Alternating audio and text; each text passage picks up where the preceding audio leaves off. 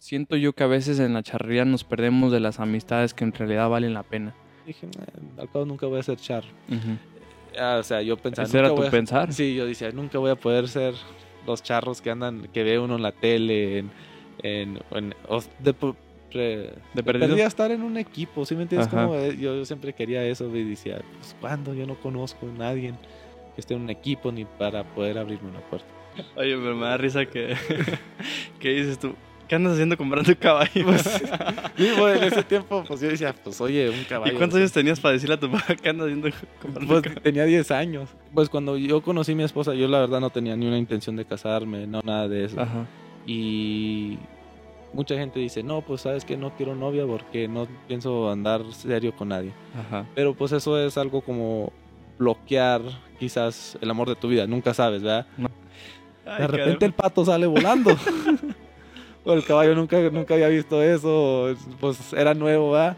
Se pum, que se saca bien fuerte y nos tumba a los dos. Eso de que más adelante tengo esto, más adelante el otro. Este, ahorita estoy joven, quiero disfrutar la vida. Yo siento de que, en, en mi personal, ¿verdad? Sí. sin ofender a Sí, los demás, Sí, estamos hablando en pa- para mí es pérdida de tiempo. que hasta ahora pues te agradezco por una amistad muy, muy bonita que ha sido. Siempre, nunca te lo he dicho en cámara, pero el apoyo que siempre me has dado en cuestión de caballos, en cuestión...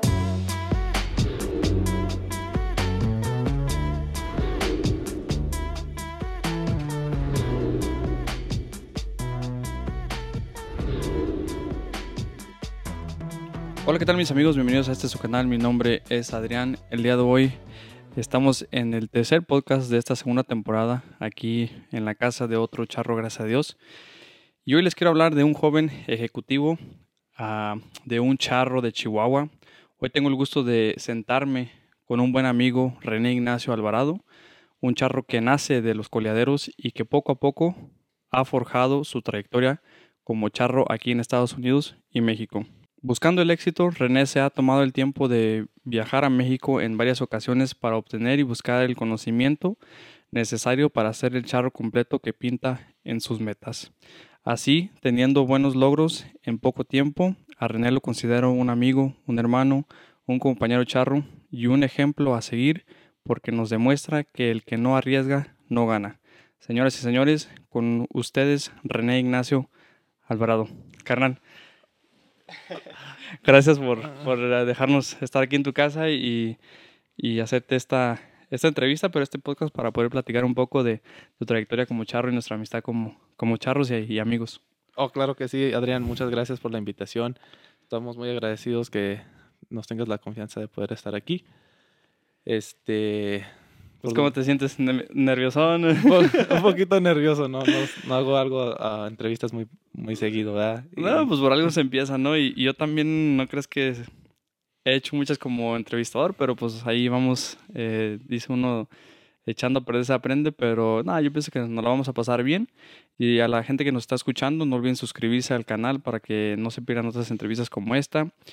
René, tenemos mucho que hablar, pero eh, quizás va a ser tema de varias conversaciones, pero en este, en este, en este día, en, esta tarde, quisiera empezar por eh, cómo nos conocimos. ¿Cómo te acuerdas tú de, de ese día que, que llegué yo al rancho? De, en, el- en aquel entonces era tres margaritas el equipo, ahora es tres M's. Y te vi en la traila, estabas tú arreglando tus cosas ya para la práctica. Y llego yo y te pido unas espuelas, no sé si te acuerdas de ese día. Sí, sí, me, me acuerdo perfectamente. Este, yo ya estaba preparando mi equipo, llegas tú, pues yo ya había escuchado que estabas en el equipo, pero en ese momento estabas fuera en España, si estoy correcto. Sí, correcto. Este, entonces, pues ya había escuchado que Adrián, Adrián, él es el, el jinete, ¿verdad? El que estábamos esperando porque necesitábamos ayuda en esa, en esa suerte. Y que vas llegando tú y pues ya ves, llegando tarde como todos los demás. Como todos los Entonces, Sí, este, pero... No, es que esa vez tú, no, pues es que tú esa vez llegaste a, a tiempo y nadie, estaba solo. Sí, correcto. Estaba Sí. solo. Y algo, algo que conocerán de, de René es que es siempre el primer charro montado en una charreada. ¿Sí o no? Sí, así es. Yo, este, justamente el otro día, algo cortito, ¿verdad? Ajá. Este, quedamos de ir a un caladero, iba a empezar a la una. Ujú. Este, dijeron que la una más bien para las dos. pues yo estuve ahí a las 12.40. Empezamos a las cuatro y media, 5. Hijo de su. Este, y yo era el único ahí. ¿Y tú ya se acabó el caladero o se canceló? yo ya había trabajado mi caballo, ya, ya todo. Ya nomás estaba comiendo y matando tiempo. ¿El caballo o tú? Yo. ya lo, oye, lo trabajaste como unas cuatro veces antes de entrar al, al caladero, ¿que te fue bien? Sí, eh, gracias a Dios nos fue bien. era mi primer caladero y sabes que, ¿cómo te digo? Mm, pues no sabíamos cuándo iba a empezar. Entonces ahí andaba con que lo caliento, no lo caliento. Y yo creo que lo calenté unas 3, 4 veces. Y lo enfrió y lo calentabas otra vez, que es gallito, hijo de gallito, de, de gallo del cielo. Correcto. Sí, gallo es, del cielo. es una, un caballo muy bueno, calador, este hijo del gallo del cielo, como dijiste me lo brindó mi amigo Max, Maximiliano Morales, el dueño de Rancho 3M. Le mandamos un saludo a Max. Sí, muchos saludos. Y me dijo, pues sabes que me habla el viernes en la noche y dice, oye, tengo un caladero que yo iba a entrar el domingo. Este, no puedo ir por cosas de trabajo. ¿Gustarías ir? Dice, yo ya, ya tengo todo preparado, ahí está mi caballo, todo lo que tú quieras. Está a la mano. Dijo, no, pues, pues sí, nunca le he entrado, ¿verdad? Pero como quiero entrarle al completo, pues por algo se empieza. Entonces dije, pues esta es mi oportunidad de agarrar poquita experiencia. Oye, y ni siquiera lo, lo, calaste un día antes, no, no entrenaste una semana antes para decir así se le, así muevo el caballo. No, el, el sábado, haz de cuenta, el caladero fue el domingo. Y sábado me arrimé y Max tenía unos 15 minutos para cuando llegué yo. Para nomás explicarme cómo mueve el caballo, qué se le hace, cómo lo manda y en 15 minutos lo trabajé, lo conocí poquito, lo enfrié y es todo. y, vámonos. El, domingo a darle. y luego el domingo tuviste como tiempo para darle unas cuatro calentadas otra vez. Sí, ya, ya el domingo, este, pues como tenía mucho tiempo en, mis manos. Fíjate, lo que es llegar temprano. Sí, porque sabes que como pues mi primer caladero, no sabía cómo iba a estar el cuadro, no sabía nada. Entonces tuve la oportunidad ahí de conocer mi caballo, el caballo, meterle la punta. Sí, pues tu caballo el que llevabas ese día. Ajá. Y este, sin que hubiera nadie.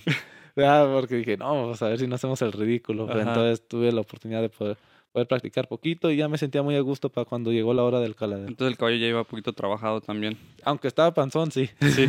sí. No, pues ahorita no estamos en temporada. Digo, aquí en Colorado apenas va a ser temporada de poder uh, charrear. Correcto. Sí, el, ahorita pues caballo está poco trabajado y todo, pero pues ahí está empezando ya a alistarse para la temporada. Oye, entonces ese día que, fíjate, yo no me acordaba que, que andaba en España. Yo, yo me acordaba que había llegado de, de, de, un lugar, pero no me acordaba que era España. Llego y me acuerdo que no traía espuelas. No me acuerdo por qué. Creo que... Esto pasa muy seguido de muchos charros.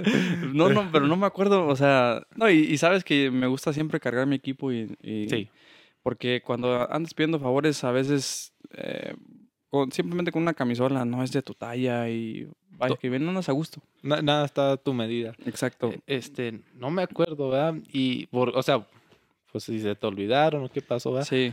Pero, este, en eso, yo estaba tratando de acomodar un freno. Se me hace, ya me, te pregunté, oye, ¿cómo la ves tú? Este, ¿cómo le puedo hacer? Porque se me le quitó, cayó un islabón o algo así, no, no va cómo arreglarlo Ajá. sin tener la parte adecuada, ¿verdad? Aquí en Estados Unidos no podemos encontrar pues muchos puro Mickey Mouse casi. Pero así era. Y luego ya desde ahí hicimos amistad porque ya pues empezamos a jinetear juntos en el equipo, tú eras jinete de yegua, coleador y el paso de la muerte, pues ahí nos alternábamos, ¿no? A veces eras tú, a veces yo me echaba el paso y este fue creciendo la amistad que hasta ahora pues te agradezco por una amistad muy, muy bonita que ha sido. Siempre, nunca te lo he dicho en cámara, pero el apoyo que siempre me has dado en cuestión de caballos, en cuestión de, a veces de, de pasaje, me iba siempre contigo a las charreadas y pues bien agradecido contigo, compa, por eso. Este, y pues todos los otros cañazos, ¿cómo se dice? Canillazos que, que me has dado en, en la vida y, y, con eso me, me trae una pregunta que creo que es importante. Lo mencioné en la introducción, eres un joven ejecutivo eh, por tu compañía que tienes ahora, una compañía familiar que ahorita nos puedes eh, platicar un poquito más de ella, pero era una compañía que tú la recibes, recibes el mando de tu papá y tú la llevas al siguiente nivel. Platícame un poquito de eso.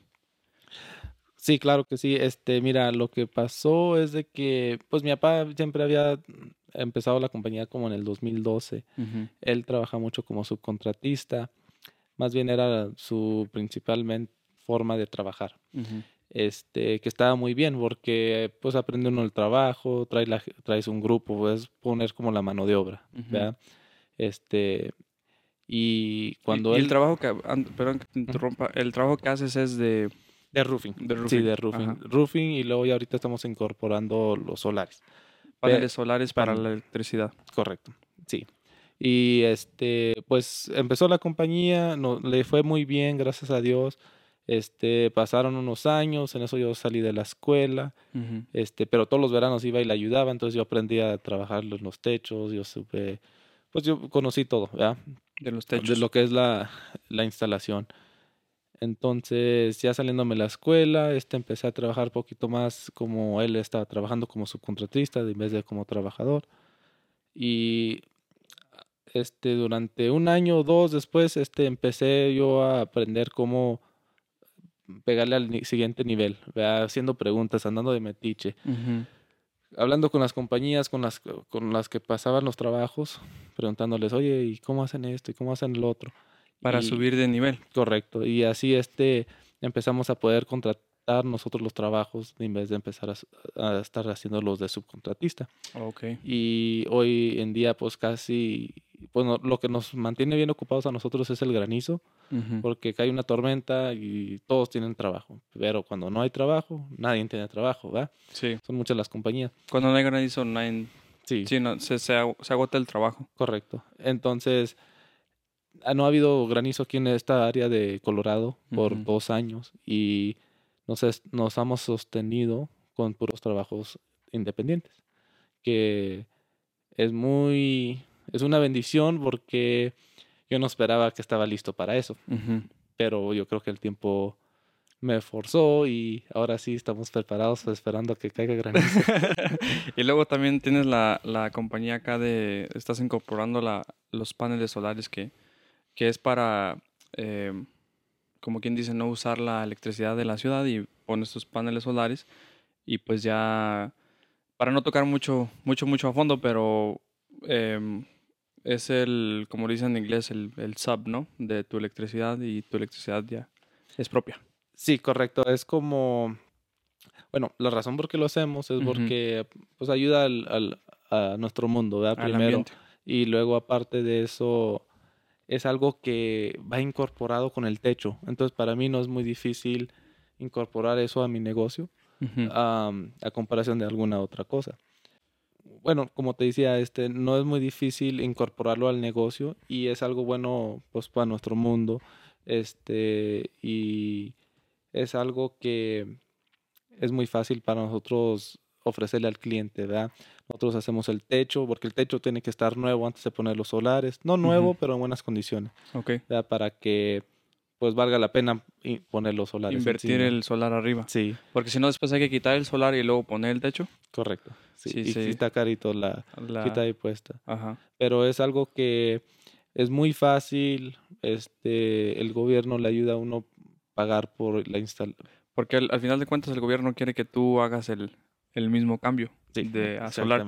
Y los paneles solares, después de haber cambiado el techo, te dan una cierta protección sobre el techo. También lo protegen bastante, sí. De granizo otra vez y todo esto. Correcto. Entonces, tú llevas esa compañía al siguiente nivel. ¿Cuántos años tienes ahorita? Ahorita tengo 25 años. 25 años, ¿estás al mando de esta compañía ahora sí 100%?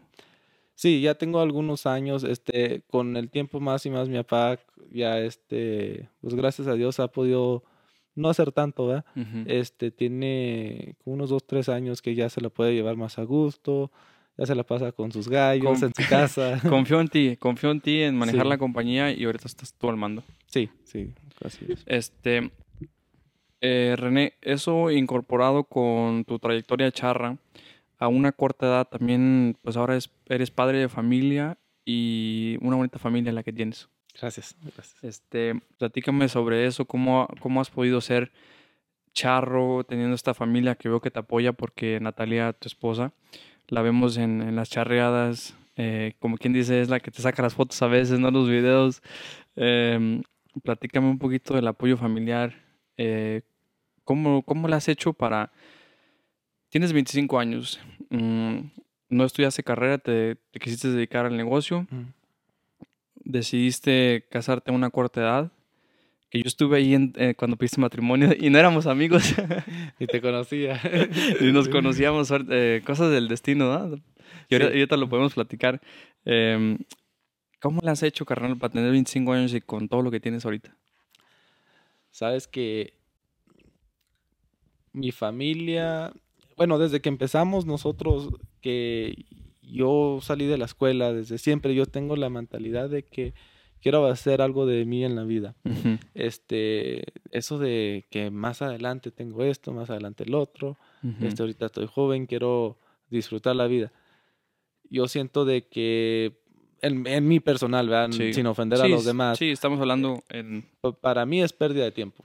este, no digo de tener hijos ni nada de eso, como en cosas de, pues si tienes que trabajar una casa, si quieres pagar tu casa aquí en Estados Unidos, son 30 años. Sí. Si tienes 20, lo vas a acabar de pagar a los 50. Correcto. Y eso es empezando temprano. Ahora... Si compras tu casa a los 20 años. Sí.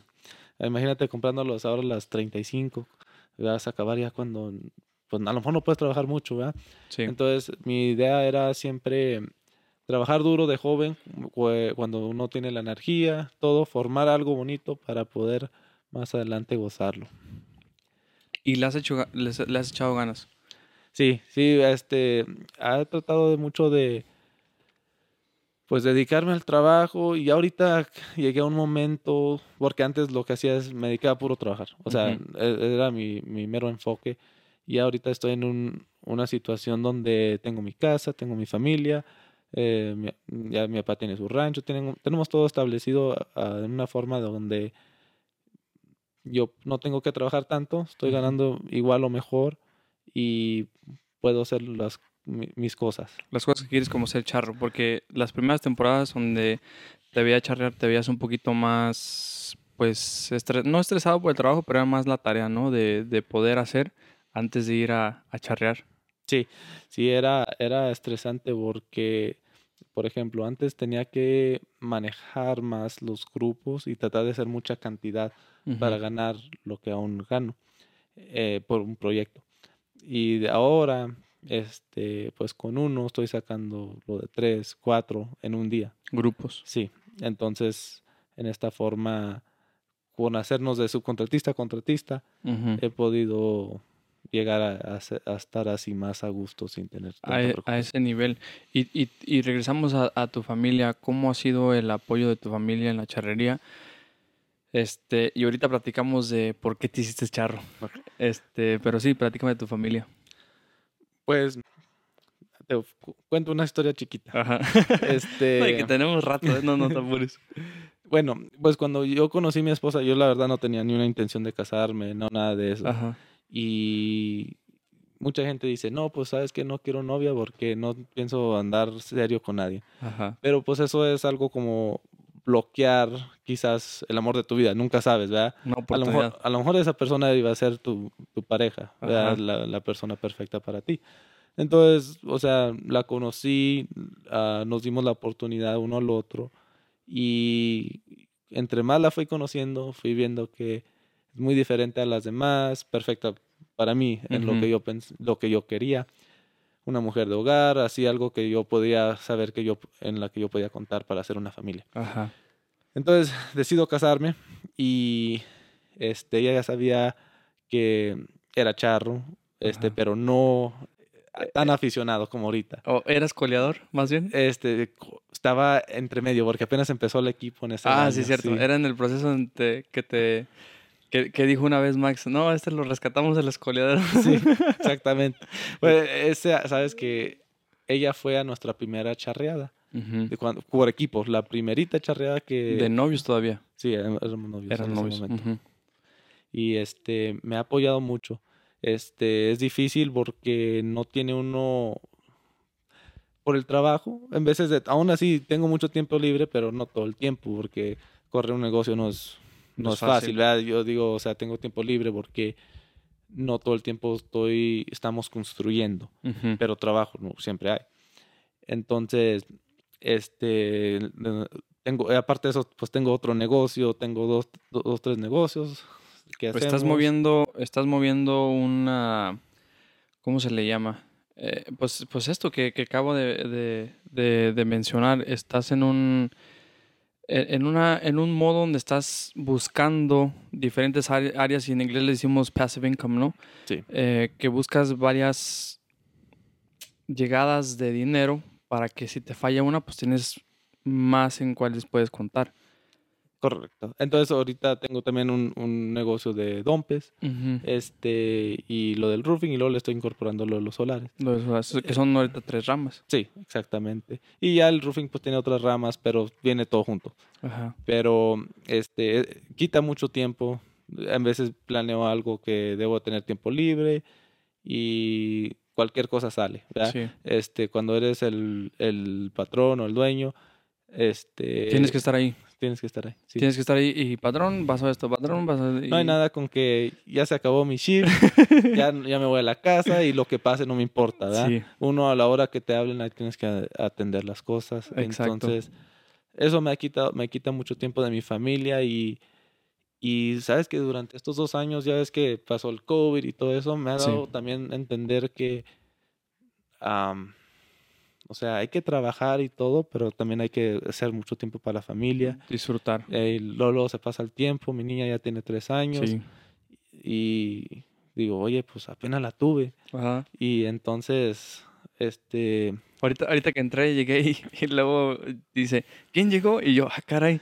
Porque está raro porque cuando otra vez yo me fui a, México un tiempo y otra vez que llegaba, la niña andaba gateando, eh, o sea, pues sí, gateando y a veces se nos caían las escaleras, o sea, oh. andaba jugando acá en las escaleras y ya, de, de, pronto veíamos que daba el sentón ahí. Y apenas quería caminar, ahorita ya la vi hablando y dije, no manches, qué rápido se pasa el tiempo. Sí, se, se pasa muy rápido. Sí, y tú que lo estás viendo, bueno, después de un año, ¿eh? Sí. Pero uno lo ve todos los días y te sorprendes porque la ves y hoy hace algo diferente. Mañana otro diferente. Entonces, o sea, es mucho los cambios en día con día. Está, está, es, es mucho, vea lo que cambia. Y no quiero perderme eso. Entonces, he tratado de trabajar de una forma donde yo puedo ganar más dinero y tener más tiempo para ellos. Pero viene la charrería. estamos, estamos de acuerdo 100% en eso lo que acabas de decir. Y, yo digo lo mismo, para mí la gente que me dice, tus 20 son para disfrutarlos, disfruta, sal con tus amigos. La, la, verdad para mí es una pérdida de tiempo, porque yo siento que si trabajas ahora, como tú lo acabas de mencionar, va a llegar el tiempo donde sí vas a poder hacer eso.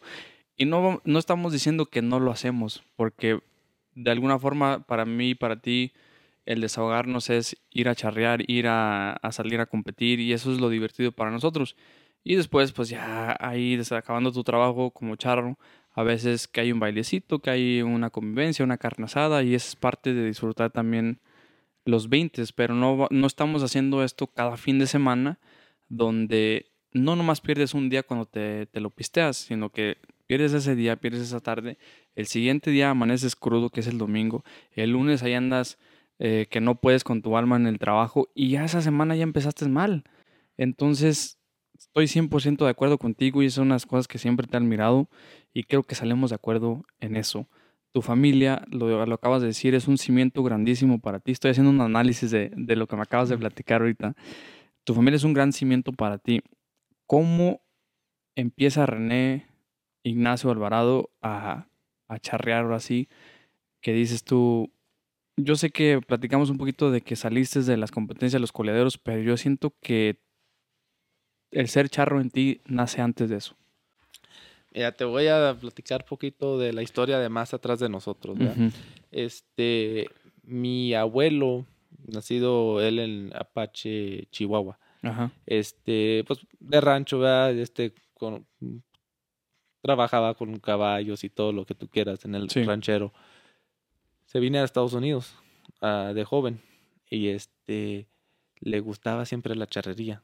Este, yo no sé cómo, ¿verdad? Porque pues era, estamos hablando de, ahorita tiene unos 83, yo creo. Todavía vive. todavía vive.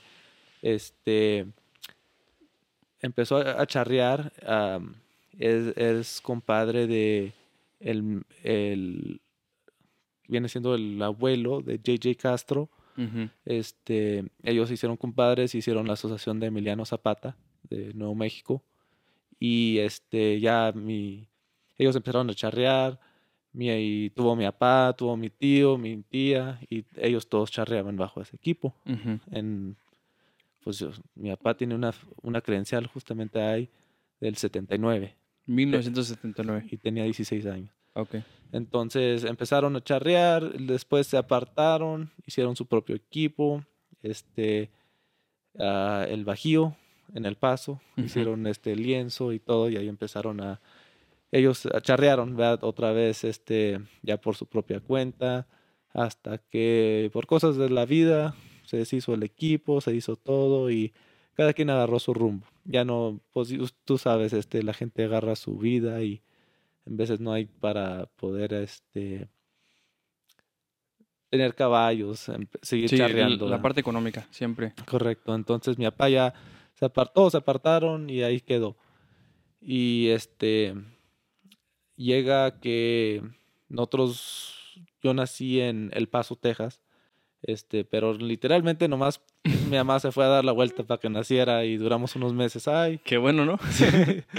sí, gracias a Dios. Gracias a Dios porque, digo, ser ciudadano aquí es una gran ventaja. sí, es una gran bendición y ah, agradezco mucho que hayan tomado en cuenta eso de, de, que pues es algo mejor para mi futuro.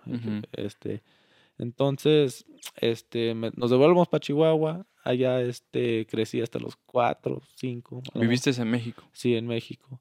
Este, luego nos venimos que para Washington, que para Nuevo México, para Texas y luego ya llegamos a Colorado. Colorado. Este, nunca tuvimos caballos aquí. Yo allá llegué a montar una que otra vez en México, pero pues tú sabes eso de que, ay, alguien tiene un caballo y te diste una paseadita, nada de, de mucho saber montar. Y hay algo como los 10, 11 años que mi papá compra un potrillo. Y le digo, oye, pues, pues, ¿qué andas haciendo comprando caballos ahorita? No, no, como que sentía que, yo, yo pues estaba chiquito, pero yo sentía como que... No, no había quizás el nivel económico para hacerlo. Así, así lo sentía yo. Este, pero pues estábamos bien, ¿verdad? Pero pues un caballo es caro, como quiera. Sí. Y, y en ese tiempo no, no tenían el rancho. No teníamos rancho, entonces. tenían que rentar caberiza. Rentar caberiza, no teníamos traila para los No teníamos nada, pues. No. Compré un caballo bruto. Este, una palusa muy bonito el animal. Este. está muy bonito. Oye, pero me da risa que. ¿Qué dices tú? ¿Qué andas haciendo comprando caballos? Pues, en ese tiempo, pues yo decía, pues oye, un caballo. ¿Y cuántos años tenías para decirle a tu papá qué andas haciendo comprando Pues tenía 10 años. o como 9, 10 años. y que no sabías que te ibas a morder la lengua después porque ahora tu papá, otro caballo. sí, exactamente. Porque, pues, ahí andaba que voy con mis chores al rancho, con mi papá.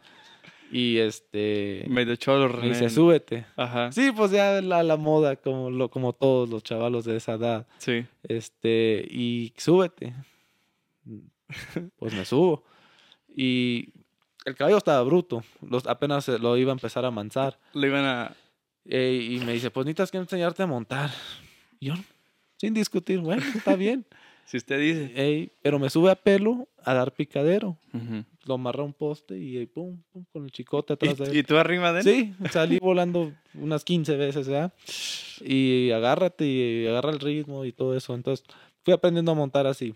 este, hasta que lo avanzamos juntos, justamente nos tumbó, eh, íbamos bien justo en el caballo, un, un cuento así chico, ¿verdad? íbamos caminando, agarramos camino, y dice, ah, el caballo ya está bien bozaleado, ya estaba en puro bozal todavía el potrillo.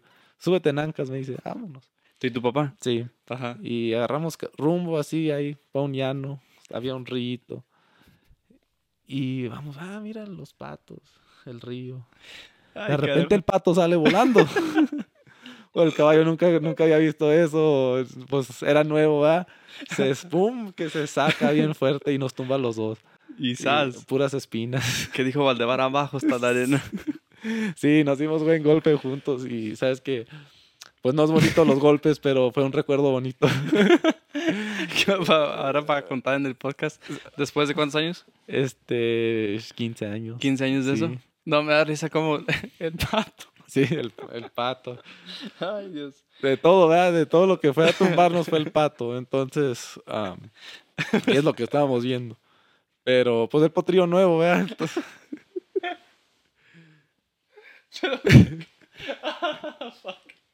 ¿No te la sabías, eh? Es que, oh fuck, I started laughing since you hit the microphone. It's like, boom, and you're like, I did that? Di cuenta, güey. I started laughing about that, and then, uh, este, El chingado pato. oh shit. Que a veces preguntas una cosa y te vas a, te vas a otra. Sí, sí. bueno, es la- estábamos con el, con el pato antes de que se me, me ganó la, la risa. Es que la estabas contando de película. Estábamos ahí, mi papá y yo. Sí, eh, este... Que así ah, somos nosotros, ¿eh? No, no, no creen que no, esto nos gusta echar carrilla. Después de que los tumbó, pues ahí lo estuvo, estuvo trabajando mi papá, ¿verdad? Mi papá no es arrendador, pues sabe mansar, pero no... Pues no es arrendador. Y menos también para como enseñarlo a colear, porque pues no hay... No teníamos lienzo, no teníamos todo, Pues, Los toros macizos que ahora se usan para enseñar los, caballos. Sí, a los, cab- a los caballos a colear. exactamente. Entonces lo llevamos con un conocido ahí cerca, este... Él lo empezó a trabajar, este, lo enseñó a colear y que le dice a mi papá que pues, está muy fuerte el caballo. Es un caballo de que si no te pones listo, te tumba, pero no por malo, por, por recio, ¿verdad? Fuerte. Arciona muy recio, estira muy recio. Para un chavalito de 10 años no, no la va a armar. O sea que en, en sí era un buen caballo.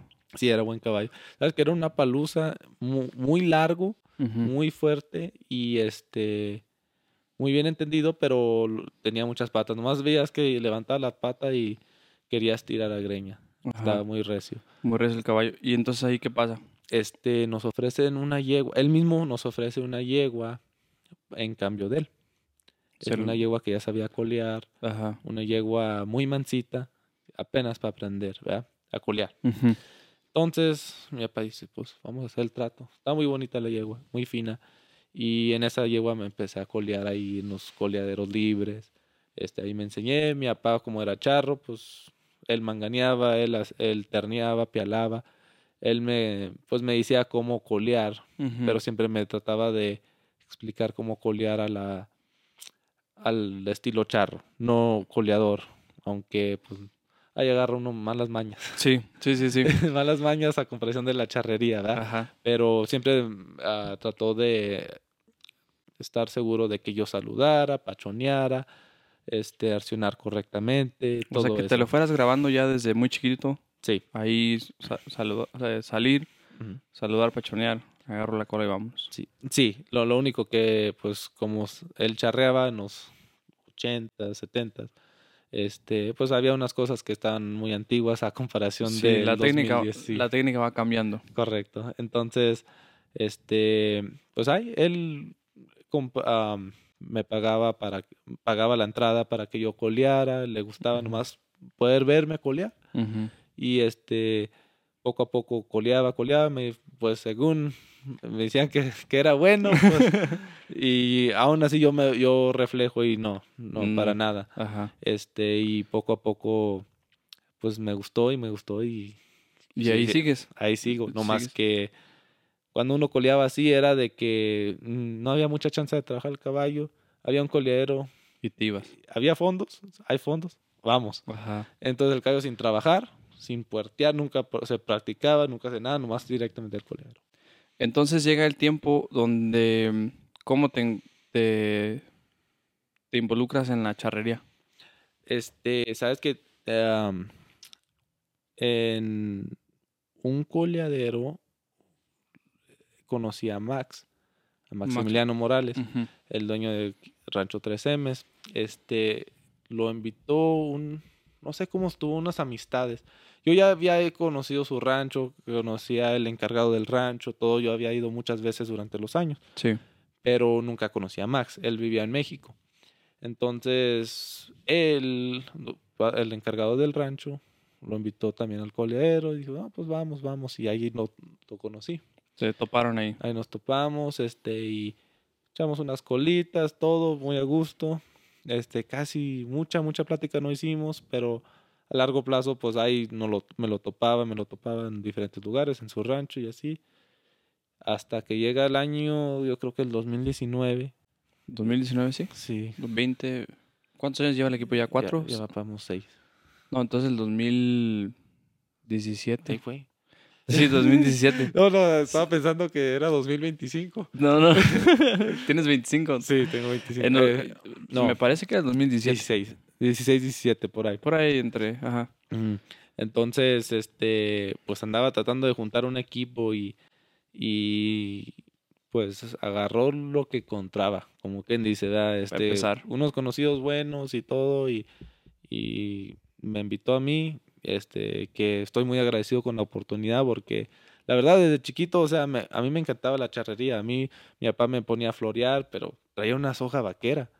Y con eso trataba de florear, me salía las, el ABC, que un resorte, Sí. pero con una vaquera, no, no, no está o sea, estás hablando que traía una rosadera acá de cuero.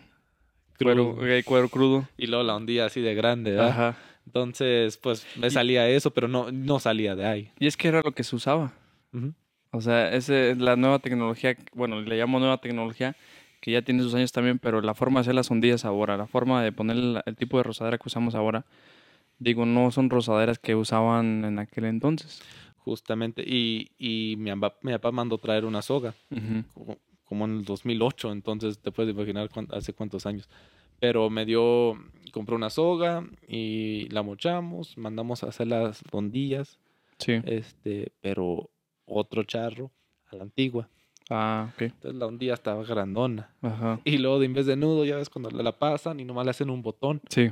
de ese estilo. Entonces Ah, la soga no estaba muy para eso. Yo no sabía nada de cómo lidiarla ni nada. Entonces ahí batallaba poquito con Oye, porque es- está curioso que des ese dato, porque yo también cuando, cuando empecé a, a florear, el- las, las que yo usaba eran de algodón también.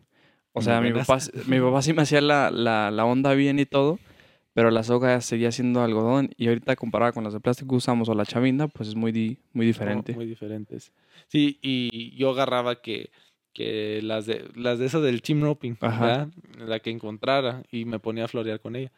Nunca avancé mucho y me desanimé porque pues mi papá no tenía la paciencia para enseñarme. Ajá. Y pues ya, ya había hecho muchos años de que floreaba, entonces pues Va- ah. los, los métodos van cambiando. sí, entonces eh, me dije, "Eh, al cabo nunca voy a ser charro. Ujú.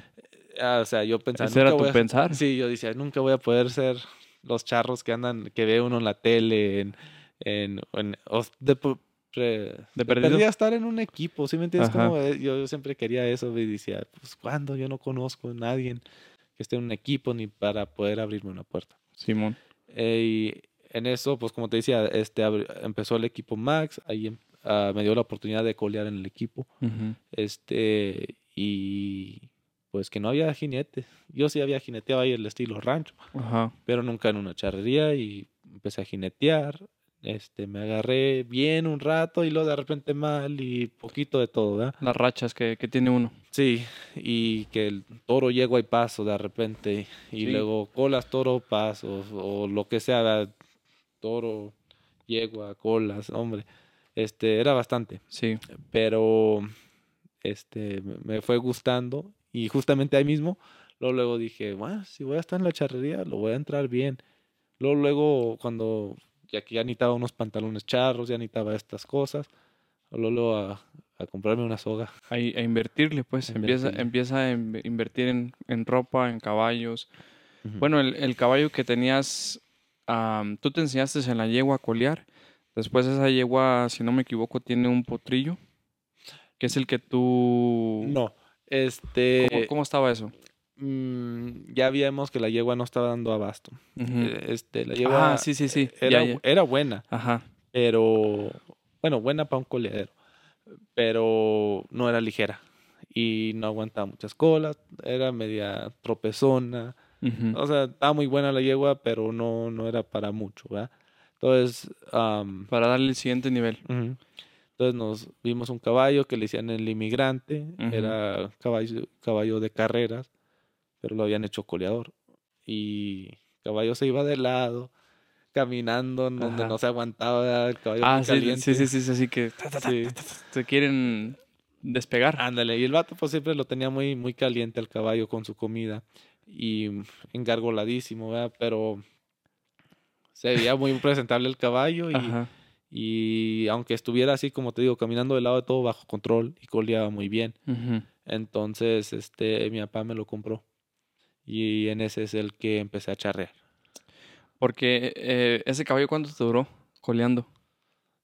Mm, como ocho años. Ocho años, ¿verdad? Ocho años. ¿Y, ¿Y, tenías cuántos años cuando lo, lo, lo agarraste? Que empezaste a colear con él. creo que unos 12, 13 lo más. 12, 13 y hasta que cumpliste es que 20... Porque ese caballo acá dejó de charrear ya con, cuando llegaste a 3 M's, ¿no?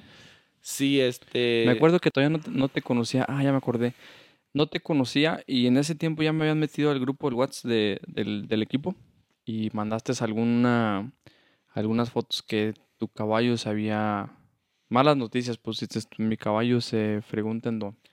Sí, este, yo no sé cómo estuvo, yo ni nota, notaba que estaba rengueando el caballo, no, o sea, no, muy, muy difícil para ver que estaba rengueando.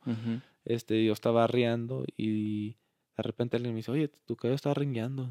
Y todos, todos, o sea, como sí o no. No se le nota, sí se le nota, no se le nota. o sea, arriando, arriando se lastima el caballo. Sí. Y pues lo llevo al veterinario, que tiene un hoyo en un tendón, ah, que es algo que puede ser que se cure a largo plazo, pero posible no va a quedar bien y, y se dejan en un corral chico por un año a ver qué pasa. Para que no haga movimiento en, en la mano. Sí, porque era justamente como en la canilla. Ah. Entonces va a haber mucho movimiento. Y este caballo eh, que yo lo he montado y me lo has prestado, muchas gracias por, por eso. Una, en, creo que en dos, tres charreas hice la terna en ese caballo. Se presta ese caballo para muchas cosas y ahora lo, lo monta tu niña. Sí, mira, este, lo, yo ya lo pensaba hasta dormirlo. Ajá. Dije, pues no tengo uso para él. Este, y me agüitaba porque pues lo quería mucho al caballo. El cariño. Este, en, en eso que empezó a charrear más y más. Y el caballo todavía no se curaba, pero le dije, le voy a dar su tiempo. Y me voy agarrando en mi nuevo caballo, me gusta mucho mi caballo y ya ese no se me hacía igual de bueno, ya y dice, no, pues ya no. Y... ¿Qué cuántos años tiene el caballo ahorita? Yo creo que unos 17, 16 por ahí. Oh, ya está. Sí. Ya está sentado. Y el, que, el con el que reemplacé tenía más años. ¿A poco sí? Pero no... O ahí andaba, mínimo. No, yo siento que como... El a, lo mejor tenía unos, el indio tenía unos que tres años menos, ¿no? El indio, no, era mayor. ¿A poco sí? El indio era mayor, pero lo pues ya ves, lo quebré el año pasado y lo tuve que dormir. Ajá. Pero, este, bueno, este caballo lo empecé a pensar. Como estaba floreando, empezando a florear, florear, florear, dije, pues a la soga. Todos, los, todos los charros, los caballos se lastiman y ya no están corriendo igual, pues para la soga. Para la soga. Y, el, indio era, el, indio era más calientito, era se movía un poquito más. Ya después se estaba sentando muy bien, ¿eh? Sí, se estaba sentando. Sabes que ese caballo eh, con el que reemplacé es el Alazán, que es el que se me lastimó del tendón. Este era muy caliente, no, no se aguantaba el caballo y se fue calmando, se fue calmando los dos se me calmaron mucho, ¿verdad? No sé por qué ellos los trato pues de... Pues quizás el, el, el, trato, el, el, ambiente que te vas de las carreras a, a un ambiente acá más tranquilo, más en familia. Y pues el caballo me duró dos años, sí mucho, y este año, tres años yo creo, y en eso pues desafortunadamente lo quebré en una cola aquí en el circuito de Colorado. Que es el riesgo que corren los caballos de colas. Sí. Ah, bueno, y el, y el. ¿Cómo se llamaba el otro? El, el, que compraste de carreras. Se me fue el. E, e, él, es el parrandero. ¿El parrandero lo, bautizaste después del el parrandero? Que el parrandero se te lastimó arriando. Ese se me lastimó arriando. Y ya, este, desde entonces, pues lo he metido en una que otra cola. Aún corre, pero después sale medio rengo. Entonces ahí para la soga, este justamente ha salido bueno el caballo, ya está, ya tira, está bueno para las manganas. Este Daniel, este mi amigo Daniel, ah, compañero del equipo, él ternió en él todo el año pasado y tú has terniado en él. Sí, sí, el caballo para la soga se presta muy bien y luego curiosamente el caballo es un poquito largo, Pero no sé por qué el, el resorte, el cabecero se mete muy a gusto, aunque esté largo el caballo. Sabes que sí, eh, le veo unas dificultades, pero sobre todo para la soga, o sea, se me hace bien. Nomás es, es poco duro de, de hocico, así, no estaba muy arrendado muy bien, pero se presta bien. Bueno, entonces em, llegas acá, empiezas a, en las suertes del coledero, después dices jineteo yegua, jineteo uh, toro, toro yegua y hasta paso de la muerte. ¿Cómo empiezan a, a, darte los gustos por, por la soga, dices, desde chiquito? Después te das cuenta de que tus herramientas no son las adecuadas cuando no tienes una soga que no es la propia, sabes que no, no te sirve de mucho, ¿verdad? Eh, platicamos un poquito de nuestra amistad cuando llegamos, llegamos a un, en un punto donde los dos queríamos ejercer el floreo. Platícame de la gente que te ha ayudado a proyectar en este, en este paso y, y, cómo, te, cómo te ha ayudado, cómo lo has hecho para obtener ese conocimiento y obviamente subir de nivel en el floreo. Este, cuando yo empecé, bueno, Ah, como te dije ahorita, este, luego, luego, cuando empecé que con el equipo, luego, fui a comprar una soga de plástico que para seguirle al floreo, ¿verdad? Pues aprender, como quien dice, porque no sabía casi nada, nomás el ABC y el resorte, pero compré la soga y hay poquito poquito que Chita, que Max, este, me dijeron, haz esto, haz esto. Y luego de repente te conocí a ti, ¿verdad? Y este, tú también me decías, haz esto, haz esto. Sí. Y te agradezco mucho toda la ayuda porque muchos me decían cómo hacerle, pero tú sabías explicarlo.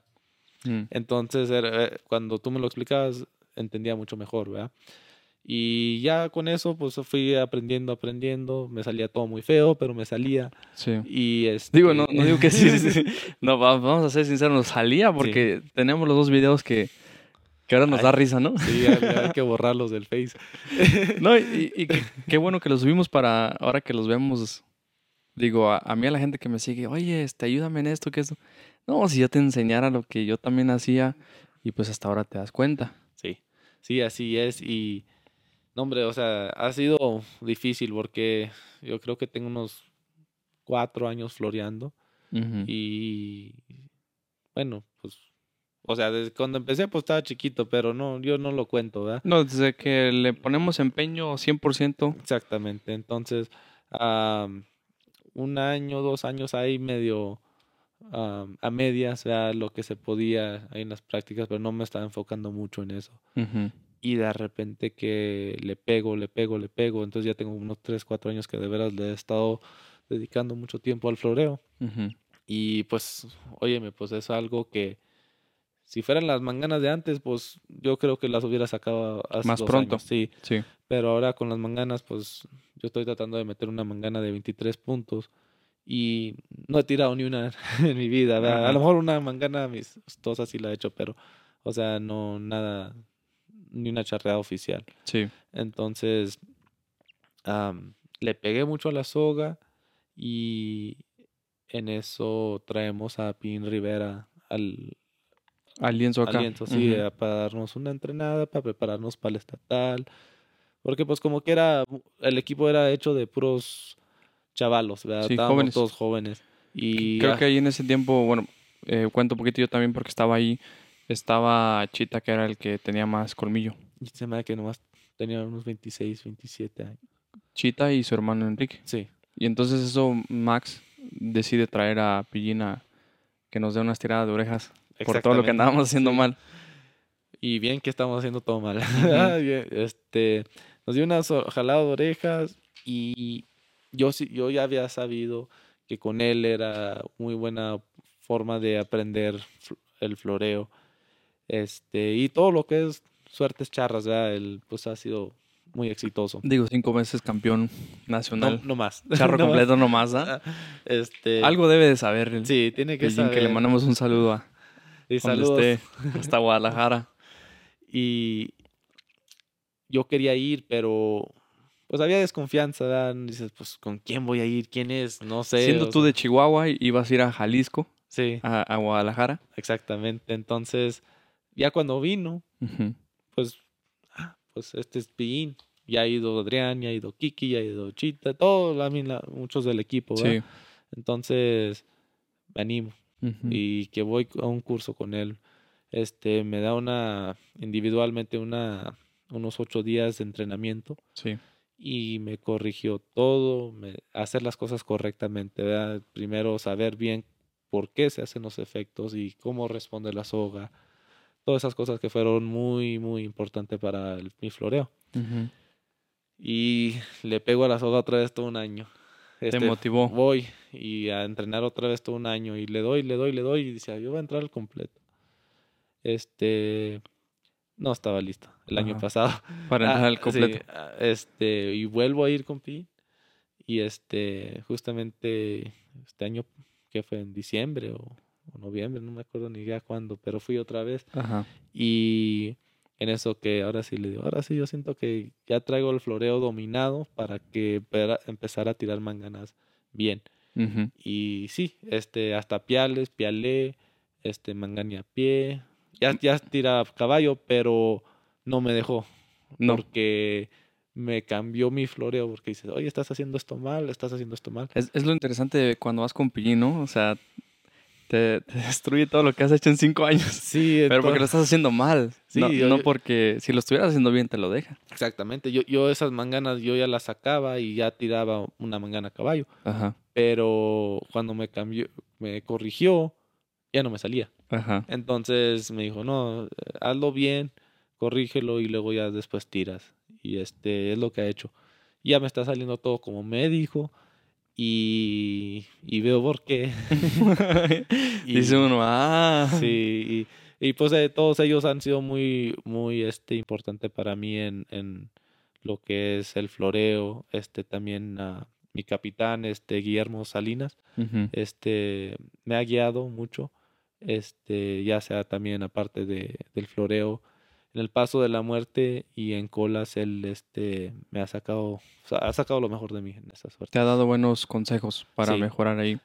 Este hablando sobre eso, si tú pudieras ahorita regresar el tiempo Ah, y antes de, la siguiente pregunta, también te agradezco a ti porque dijiste tú que de alguna forma yo llegué en ocasiones a podértelo explicar un poquito mejor, pero creo que tú para mí fuiste una, una motivación de seguir floreando porque eh, cuando vas con dos en el mismo camino, como que te, te motivas más, ¿no? Te, te dices, no, pues hay que echarle ganas porque el compa René le está echando ganas y digo, y, y tú también me apoyaste mucho en, te digo, en, el, con el caballo.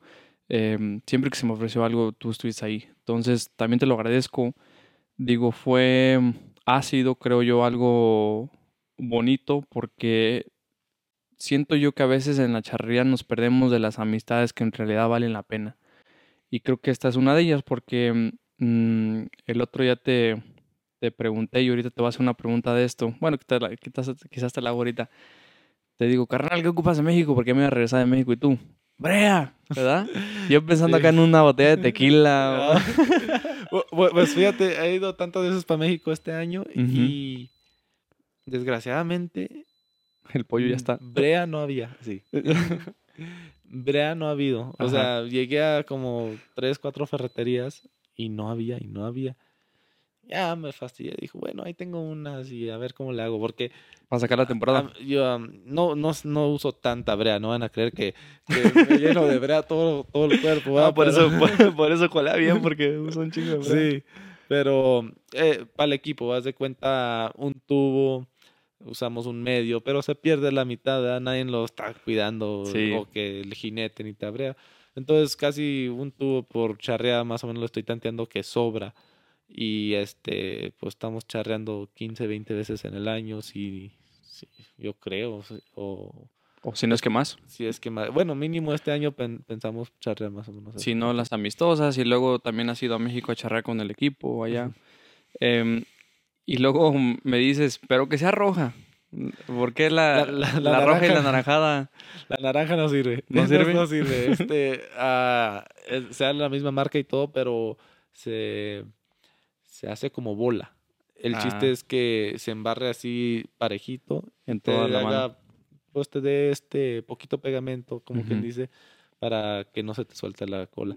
Porque si tratas de colear sin brea, a mí en lo personal no me hallo, se me va la, la cola, se me resbala por la mano. Entonces, para mí la brea es indispensable. Indispensable. Y, entonces, lo vuelvo a mencionar, esas son de las amistades bonitas que, que, se pierden a veces en la charrería, porque a veces ahora veo que es una competencia de quién trae la, aquí en Estados Unidos a veces, quién trae la mejor camioneta, quién trae el, mejor caballo, la mejor traila, el mejor traje y todo eso. Y creo que nos vamos un poquito de lo que es la charrería, que es la competencia, obviamente, que se creó entre haciendas en aquel entonces, pero también esa amistad que ahora tenemos como charros. Exactamente, no, y yo agradezco mucho tu amistad y me ha, me ha dado mucho gusto conocerte ah, y espero pues que tengamos la amistad a largo plazo. Que, siga, que sigan las aventuras. Este, pero justamente de eso de que dijiste, de, este, de que, que quién trae la mejor camioneta, quién trae el mejor sombrero, yo veo que se ha vuelto mucho, especialmente en Estados Unidos, porque en México casi no lo, no, lo, veo igual. Sí. Este, que, por decir, puede ser un, no, no es un charrazo, La persona y trae un sombrerón, un traje, y qué bueno, ¿verdad? Hay que vestirnos bonito, este, preso, pues estar bien vestidos, pues, A lo mejor presumir nuestro trabajo. Sí. Porque cuesta mucho esfuerzo, trabajo y vestirse bien. Sí, exactamente. Pero yo veo mucha, como, no sé si decirlo, vanidad de que traer un sombrero nomás, o sea, galoneado, este, bordado con hilo color oro, este, y muy exagerado de mil seiscientos dólares, por decir, para ir a charrear. Sí. Y que trajes de media gala pues más bien si vas a charrear es algo de faena, Este, a lo que vas vas. Sí, como estos moños, o sea, están bonitos, todo se ve muy bonito así, pero no es como faena, para mí se ve muy, mucho de gala, como los botones de antes de tarugos en vez de así dorado. De, de, estos botones pues que traemos. Sí. Pues, la nueva moda desde las hebillas, fíjate, la hebilla que, que usamos los dos ahorita, pues es una hebilla más Sí, el, eh, elaborada, ¿verdad? Y luego los cintos piteados, todo eso, y es mucho, mucho dinero. Y hace la gente pensar, bueno, como que están compitiendo por a ver quién trae más dinero. Sí. Y aparte de eso, como que este lo hacemos como muy fuera del alcance de la gente que quiere empezar a charrear. Correcto. Como si le dices a una persona, oye, pues mira, este sombrero me costó 1500 dólares. Con esto, esto es lo que necesitas para empezar. no es cierto. no, pues, no es hay sombreros de 200, 300 dólares. Ajá. Y que si lo combinas bien, te ves bien y puedes charrear. Que en México estamos hablando de en vez de 20 mil pesos, puedes gastar 3 mil pesos. Sí. En un sombrero. Exactamente. Que es el que yo traigo, uno de 3 mil pesos. Sí, yo, yo, yo es lo que he usado todo el tiempo. Justamente no tengo mucho tiempo con este. ¿Y este sombrero está eh, espiteado, este sombrero? Sí, este es piteado, sabes que ya tengo rato usando nomás así como de. ¿Cómo se llaman esos que no tienen, no son pelo de. Pelo de conejo de lana. Sí, anda de lana. Ajá. Y eso, yo decía, pues para charrear, están perfectos, ¿verdad? Sí. Y pues este que está carito, este. Que nos costó poquito. Me ha ayudado mucho porque Ah, me agarro mejor en el paso de la muerte. Ah, no lo quiero ensuciar. Ah. ¿Qué dices? Con este no me caigo. Sí, este, ahora sí no me caigo. No, no era tanto por el golpe, pero más bien por, Cuidar el, sombrero. que una vez yo me vi un tragazo, ¿te acuerdas? ¿Sabes que me clavé? Que hice todo bien en el paso y nomás pum, pum, pum, pum. Ándale, sí. Exactamente eso. terminé con el, con el sombrero en, en la puerta. Sí.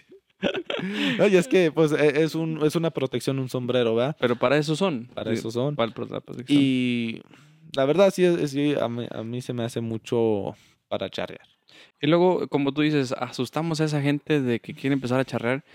Y fíjate, curiosamente ahorita nosotros estamos vistiendo un traje de faena, tú traes una, un pantalón liso, una camisola lisa, este, el moño como tú dices, a lo mejor es un, un, poquito más de faena de otro nivel, pero pues para la entrevista, O sea, pero pues no sé, nos ponemos las chaparreras, el sombrero y las vuelas y vámonos, ¿no? En esto.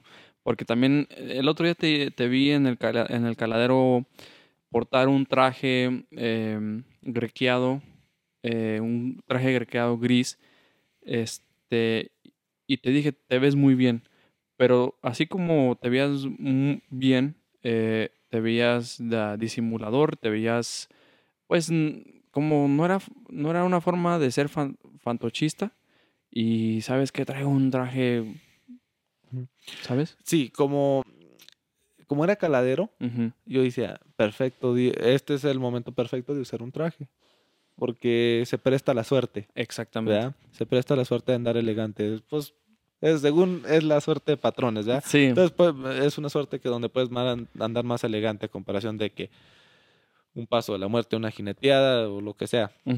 Y este, bueno, como un... A mí me gusta andar así, sin, sin greca, porque son para charrear. Y más fácil para lavar. Más fácil para lavar, más no, no lidias con tanto y están, están más baratos. Pero en, en eso de como el traje, el traje mío era de greca. Ese es para faena. Este no trae botones de plata, no trae mm, botones de oro, así, Que es lo que se usa normalmente para la faena. Pero ya ahorita, pues, como te digo, pues todos quieren tener media gala. Sí. Media gala. Al menos en, en, en la cala de caballo. Sí, sí. Y están muy bonitos. Este, justamente yo quiero uno. Pero pero sí, en veces se me hace mucho en eso. En eso. Eh, platicábamos ahorita de, de, la. Se me olvidó porque nos fuimos de la greca anaranjada a la roja. Ahí luego la vestimenta. Pero asustamos pues a la, a la gente pues que quiere empezar a veces a vestir de charro y, y, y ese.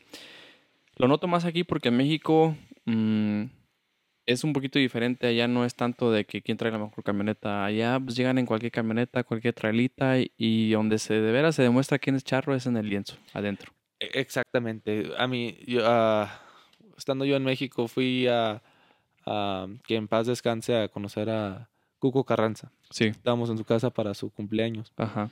Hombre, bien sencillo, ¿verdad? Sombrero de palma, yo ni sé de qué estilo era, ¿verdad? Ranchero. Sí este, y camisa así como sea, nomás, no, no era charreada, era un pialadero que hizo en su casa. Y este, de todos todo el mundo lo voltea a ver, ¿por qué? Por los piales. sí, porque era Cuco Carranza. Unos pialazos que metía. Este, me acuerdo la primera vez que conocí a, a Pillín en su rancho, que estábamos en el curso, que llegó y, y luego llega, ¿cómo te llamas? Eh, luego, ¿de dónde eres? ¿verdad? Y pues la mayoría eran más chicos que yo. Yo era de los más grandes, era el más grande en, ese curso. Que a veces también nos, nos desmotivamos, ¿no? Porque vemos a los, a los niños que este, traen un floreo, le te quedas con la boca abierta y tú, no, yo apenas voy empezando y ya tengo 20 algo años. Te sientes viejo y te sientes atrasado. Pero ahorita platicamos de eso. Llegó, llegó Pillín y, y se sentó, nos estaba viendo observando. Eh, pues en, aquel entonces no nos conocíamos como ahora, ¿verdad? Que ahorita ya lo, lo veo y lo saludo y, y pues me reconoce y, y, en aquel entonces pues llegó Pillín y ay, caray, es Pillín, o sea, y tus hermanos que también llegaron, José, eh, eh, Luis y Toño, este, y, y, volvemos a lo mismo, dices tú, mmm, qué sencillez afuera del lienzo, sí. qué sencillez y, y como, como te lo acabo de mencionar, ese tipo de persona, ese tipo de atleta hace su trabajo en el lienzo y deja que su, su trabajo haga, haga el hablar. O sea, yo soy Pin Rivera, tengo cinco campeonatos con charro completo, es lo que hablo. No tengo que llegar y, este, pues sí, otra cosa, o sea, te, lo vuelvo a mencionar, me sorprende tanto allá en México cómo llega la gente. Eh, unos llegan en, trocas muy buenas también, para, para que decimos que no, camionetas. Y las muy bonitas y todo esto que es lo otro. Y muchos traen buenos caballos y lo que tú quieras. Pero siempre, siempre yo he, sido de la gente y creo que tú también, de que, ¿sabes qué? Mejor eso me lo reservo. Y adentro ya en el lienzo es donde voy a de, de veras demostrar que soy más capaz que uno que trae, como tú dices, el, el sombrero de 1600 dólares, que pues ni lo va a meter a, a charrear. Sí, el, el, sombrero no va a ser la charreada. Este, yo es, he traído, me he ido bien vestido en veces y no estoy charreando. Nomás, o sea, fui a, a pasear, me voy a andar bien vestido, no mi caballo bailador. Y no estoy no estoy contento, pues, no estoy, este, no me siento a gusto, quiero andar charreando. Ajá. Y este, hay veces que, pues, hay vestido sencillo y te va bien. Y te sientes mejor. Y te sientes mucho mejor, la gente, ah, pues te lo reconoce que te fue bien y todo, ¿verdad? y se siente, eso es lo que se siente bonito. Se siente muy bonito. Entonces yo pienso que ese, ese aprendizaje, aparte, siendo los dos estudiantes de, de Pillín en varias ocasiones, em, aparte de, y lo menciono a él porque es alguien que pues, mucha gente conoce. Aparte de, de lo que nos enseñó de su floreo, también su personalidad fuera del lienzo. Eh, vemos que Memo también es muy parecido en, en su profesionalismo fuera del lienzo, la forma de platicarte las cosas, la forma de ser contigo. Creo que a nosotros jóvenes nos, nos sienta muy bien eso porque nos enseña un nivel de charrería no solamente adentro del lienzo, sino afuera también. Sí, sí, correctamente. No, ellos uh, lo sencillo y la forma que toman tan profesional para hacer sus cosas, ¿verdad? Y aparte de eso, de que este, aún así no es como que se sienten más, ¿verdad? O sea, les va muy bien, hacen las cosas bien y siguen siendo la misma persona. Hablando de la vestimenta, ¿cómo era, cómo te vestías antes en los coleaderos y ahora como charro? Mira, antes como, pues, er, era un gasto innecesario, ¿verdad? Porque pues hacen un coleadero nadie le importa cómo has vestido. Traes Si traes sombrero charro, traes cachucha, no importa. Van, Vas a ir a colear. Este, pues, ay, no, mi papá me compraba una camisa que encontraba o que alguien se trajo unas camisas y a cuál te queda, no, no es la que te gusta, pero te queda. pues ponte, la verdad, pero vas a andar de charro. Entonces, no, hombre, pues traía pantalones jeans. Sí. Una camisa charra, mi moño, mi sombrero. Y pues estaba chiquito, mi papá me escogía las cosas, me las cogía al estilo antiguo, este, taruguitos en las camisas, moños, este, de faena, así, nada brillosos y muy Muy decente, sí, muy serios. Y, me gusta, hasta uh, camisas con cuello pachuqueño. También. Este, y, que a mí me gusta mucho el, cuello pachuqueño. Ajá. Este, y creo que ahora se está usando más lo que se usaba antes. Sí. En ciertas formas. Se, ve se me hace que se ve muy suave para charrear. Sí. Este, entonces, con lo que yo podía, en eso así andaba. Sombrero, traía uno de palma o paja, no sé qué sería. Sí, de palmita. Sí, de palmita y con eso, con un sombrero yo charreaba todo el año. Entonces. O coleaba. Coleaba, sí, sí, coleaba. No, pues ya estás en el, el ámbito charro. Ya, se me olvidó de ¿Dónde andabas? Entonces cambia mucho René Alvarado en lo que era como coleador. Como tú lo acabas de mencionar, en ese entonces tú ibas a los coleaderos y pues nada, dices un pantalón de mezclilla, tus chaparreras arriba, ¿no? Y, o polainas usabas. Ah, no, yo siempre chaparreras. ¿Chaparreras? pero a lo que iba es de que lo que podías. Si, si mi papá me compraba una camisa, pues agradecido con la camisa. Y esa me la ponía. Aunque la usara dos, tres veces seguidas. En ese entonces, decías tú, con lo que podía, pero también ahora que te, te cambias a la charrería, ¿de qué te das cuenta sobre la vestimenta? Este. Digo, si ahora regresas un coleadero me da vergüenza, me, da vergüenza y, y no, no, tiene por qué dar, es un coleadero libre, la gente se viste como le da la gana, es nomás una fiesta, como quien dice, Sí, un get together. Vamos a, a colear y echar un vino, este festejar y todo, pero uh, ya estando en la charrería, bueno, ya ahorita ya, ya tengo la edad, ya, ya trabajo por mi dinero, puedo comprarme mis cosas. Entonces ya, ya hay más la que diferencia. yo pueda escoger y todo eso, y ya va uno conociendo poquito oye, esto me gusta, esto se ve bien, esto no. Aún así mi papá siempre me explicaba qué se puede usar en la charrería, qué no, qué está bien, todas esas cosas, ¿verdad? Entonces ya nomás era de poder ponerle mi estilo. y, y aún así cuando empecé a charrear, ahí andaba con las camisas que encontraba, que tenía, pues apenas estaba empezando, no tenía muchos fondos para poder decir comprarme las camisas que quería. Sí, lo que querías. Y hasta ahorita que ya gracias a Dios pues hay la forma para poder comprarme lo que yo he querido y ah, me trato de vestir muy bien porque la presentación especialmente como como charro aficionado este hay que pues presentarse bien es igual como un abogado no puede ir en jeans a, a, una corte a una corte sí entonces hay que andar bien vestidos y representar la charrería con, con respeto y lo que es Fíjate, algo que a mí me enseñó un amigo, especialmente ahora en, Aguascalientes, en el Congreso, que le mando un amigo a, Eduardo. Eh, este Eduardo tiene un canal también que se llama Conservando la Esencia.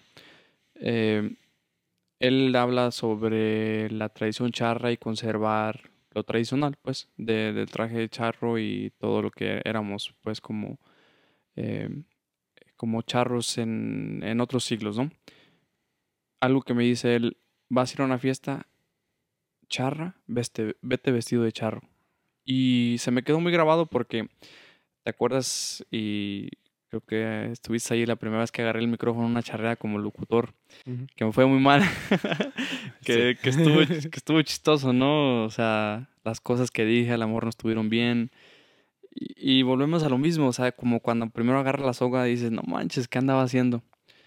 Pues eh, resulta que en el Congreso nunca nos habíamos conocido en persona. Él es de cerca de la Ciudad de México y me parece que la Ciudad de México, si no me equivoco. Y nunca nos habíamos conocido en persona hasta que ese día nos conocimos en persona y luego llegó vestido de charro. Ya dije que qué chido, ¿ah? Vestido de charro.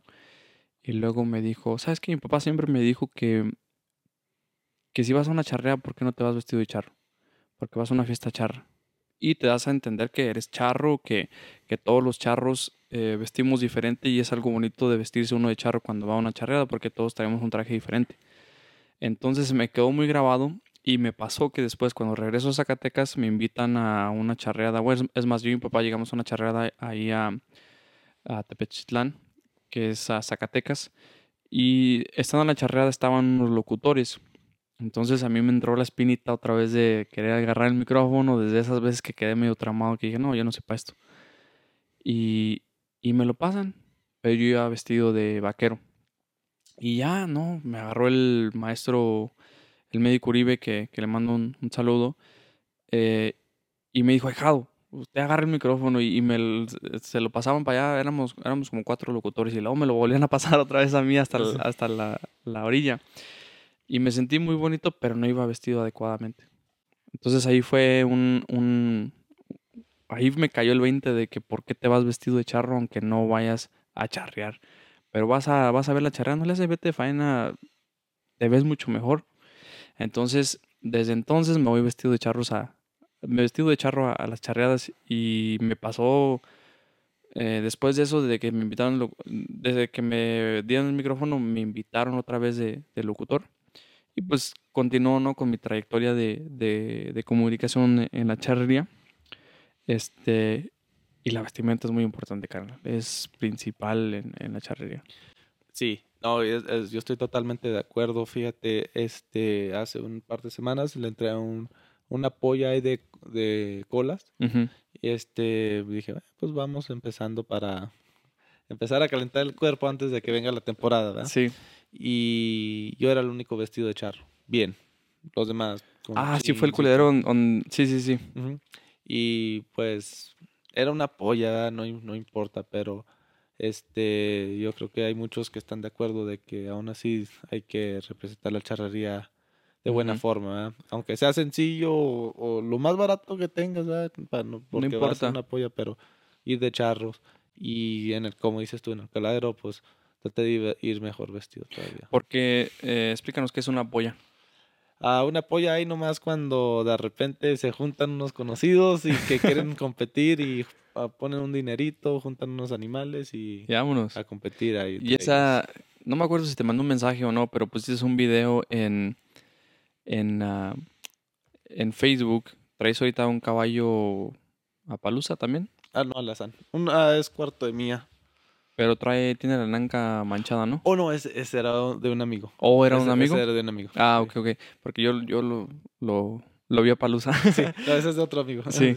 Este, te vi coleando y coleaste bien, eh, derrumbaste bien, o sea, todo lo hiciste bien. Quizás en la puerta nomás noté que se te abrió un poquito.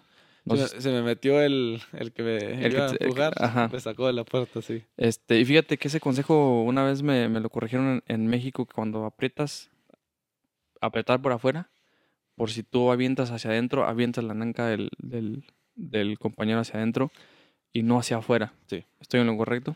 Sí, correcto. Sí, ahí me... Pues se me estaba queriendo abrir el caballo, pero yo con la espuela lo puedo arrimar más a la puerta y es lo que era mi intención, pero ya para entonces ya tenía el que me está empujando el toro, el que me iba a hacer la sombra. Sí, el compañero atrás. Ajá. Este, que no, no, no, hay, no hay problema, ah, pues era Lo supiste resolver. Sí. Total que saliste, escoleaste bien y se te queda mirando la gente.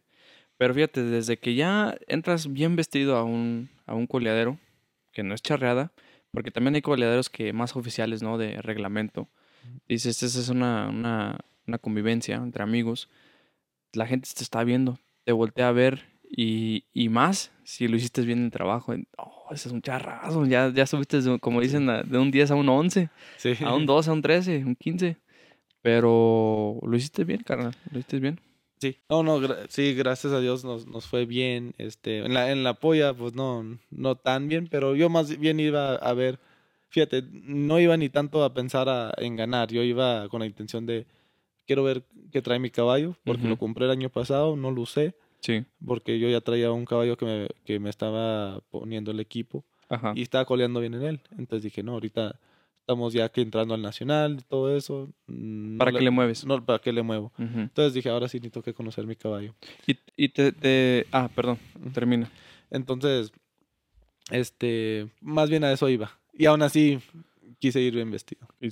Y, y, te, te fuiste acostumbrando a colear en, en caballos diferentes.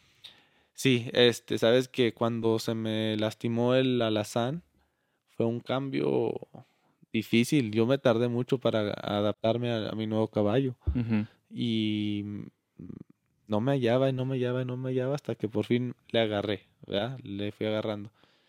Ya después de ahí empecé a practicar más en diferentes caballos. ¿Qué era lo que te- se te dificultaba del indio? El alazán salía muy pegadito, muy embarrado. Sabes que todo salía bien. Lo que pasaba es de que yo no estaba entendiendo por qué no estaban cayendo bien tumbados, o sea, como redondeados, este, del lado derecho, ¿verdad? Y este, ¿Y qué encontraste que, puros sentones.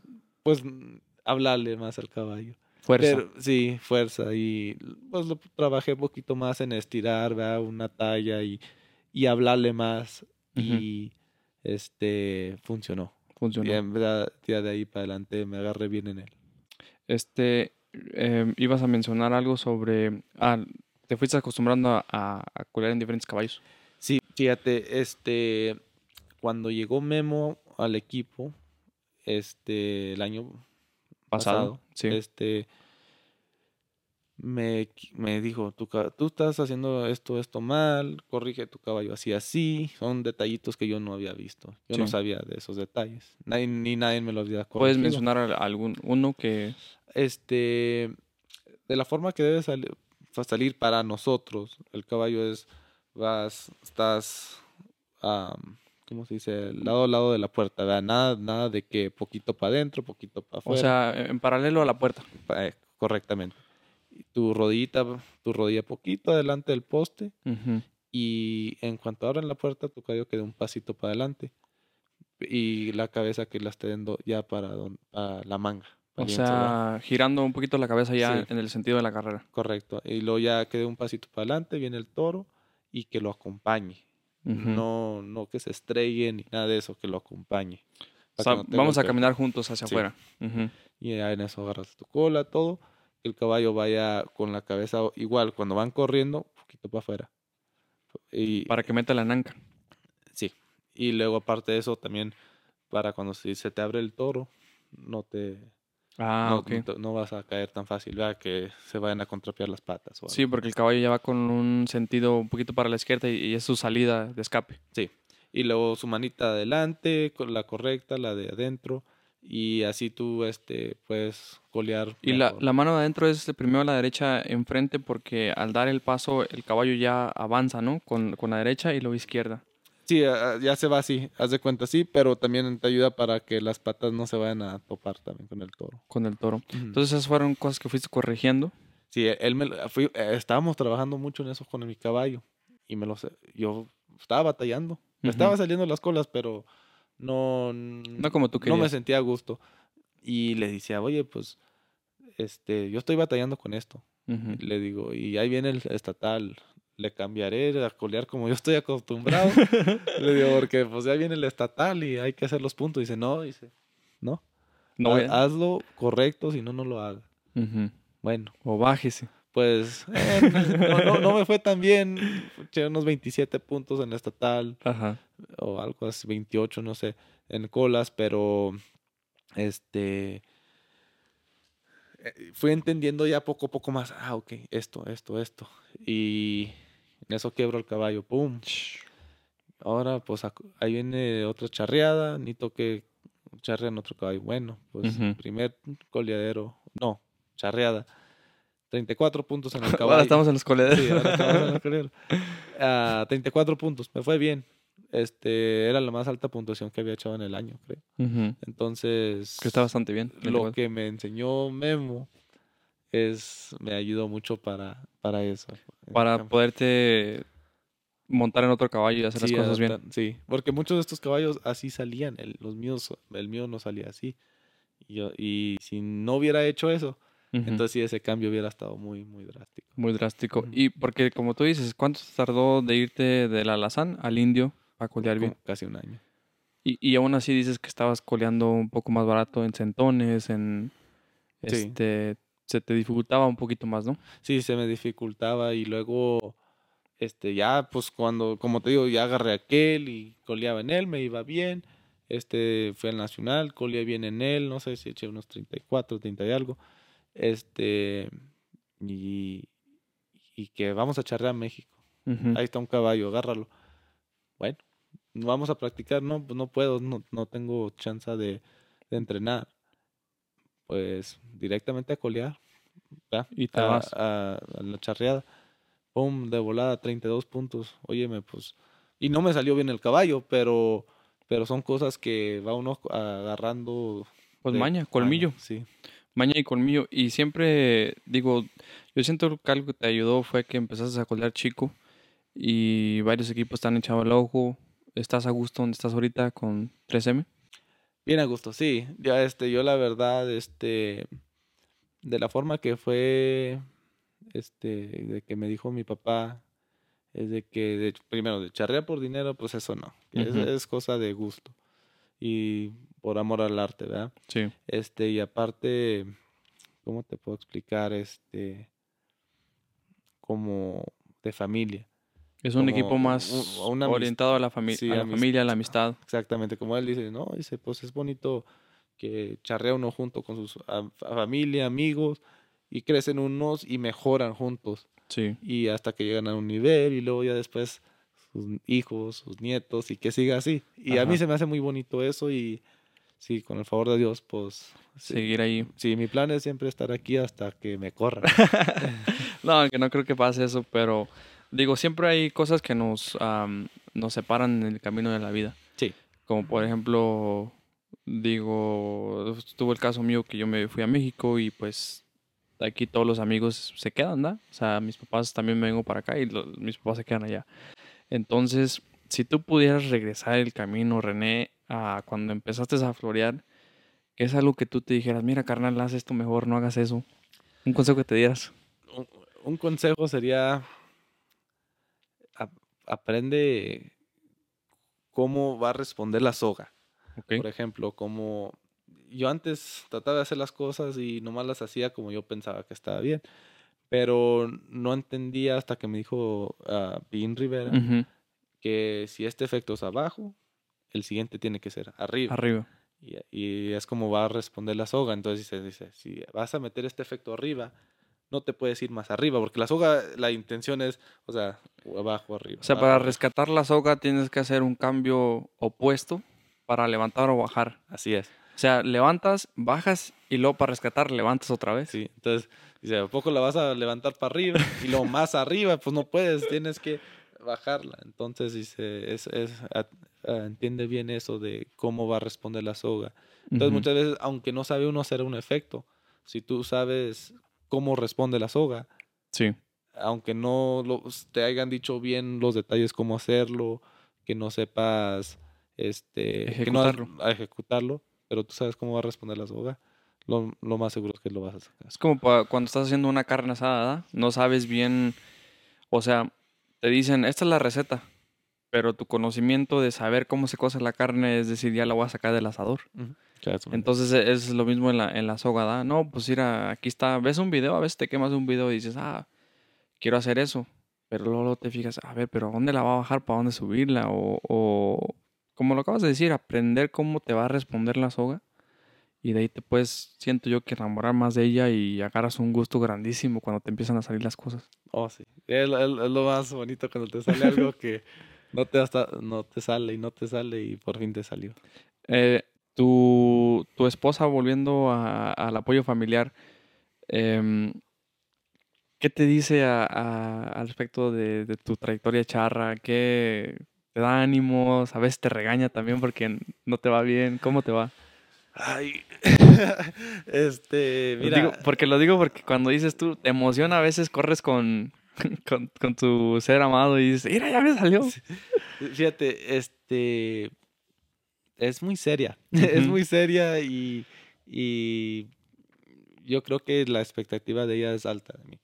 Entonces, no cualquier cosa la sorprende. Ah, ok. Este, entonces, eh, me cuesta. Me, cuesta poder... Asombrarla. Sí, asombrarla. Que, qué bueno, ¿verdad? Porque, pues, también que te estén aplaudiendo por cualquier cosa, pues, no, no, no. Hay que ganarnos los aplausos. Sí, también. Entonces, este... Un, un ejemplo de voladita, mira. Yo en colas no he podido ganar un premio hasta ahorita. Yo creo que cuando me ha ido muy bien es cuando no hay premio. Y cuando hay premio, pues me ha ido regular y bien, pero siempre ha habido un nivelito más alto donde no he podido llegar. Y es la suerte que yo he hecho toda la vida. Este. Eh, entonces, por eso el lado me regaña. Ahí sí me regaña. Me dice, oye, pues, ¿qué traes en la escuela? ¿Qué, qué está pasando aquí? ¿Por qué fallaste esto? Está bien. Pero luego ya en la jineteada... que hasta a mí me han tocado los regaños. ¿Qué andas haciendo? Y, en las jineteadas, pues ah, me ha ido bien, mal, y, pero nunca me ha ganado nada. En el paso de la muerte, sí. Este, ya este, eh, eh, me gané el a primer lugar en el circuito de Colorado, me gané primer lugar en el Unión Zacatecana, el torneo del año pasado. Sí. Y pues muy, muy orgullosa ella de mí. Ahí sí, o sea, de veras vi que que estuvo muy contenta. otro, otros dos ejemplitos de volada. Este, fui a Arena Vallarta a charrear. Este, y que me dicen, échate tú el paso, sabes que el que ha estado haciendo el paso, pues no le ha ido muy bien y... No anda muy bien. Aviéntatelo tú. Y yo, bueno, pues como ustedes quieran, ¿verdad? Este, porque cuando cuando vamos a México, pues él, él se lo estado aventando porque yo no puedo ir seguido. Claro. Entonces, se dificulta. él, él es el que está haciendo el paso allá. Y me dice, no, pues échatelo tú. Bueno, pues no lo echamos. Y ella, le dije a mi esposa, mira, aquí va a estar el programa para que lo puedas ver en vivo si es que quieres. En colas no me fue tan bien, pero este luego me toca el paso y que un caballo que nunca lo he montado. Es su segunda vez que echa el paso. que siempre vas medio temblando porque dices, nunca he... Cuando ya, acá estás todavía uh, brincando en el vallito. Ah, estaba, brincando en mi Colorado hasta que, pues, como lo, te digo, lo tuve que dormir y, y, ahora en el vallito. Ahora en el vallito. Y espero por, en el mío. Que yo, yo empecé a brincar en el vallito. Segurísimo ese caballo. Sí, buenísimo. Fíjate, tú viste mi video de de cuando quise volar en el paso. sí, este, el caballo salió muy bien. ¿En dónde estuviste ese, ese paso? Ese fue en Houston, Texas.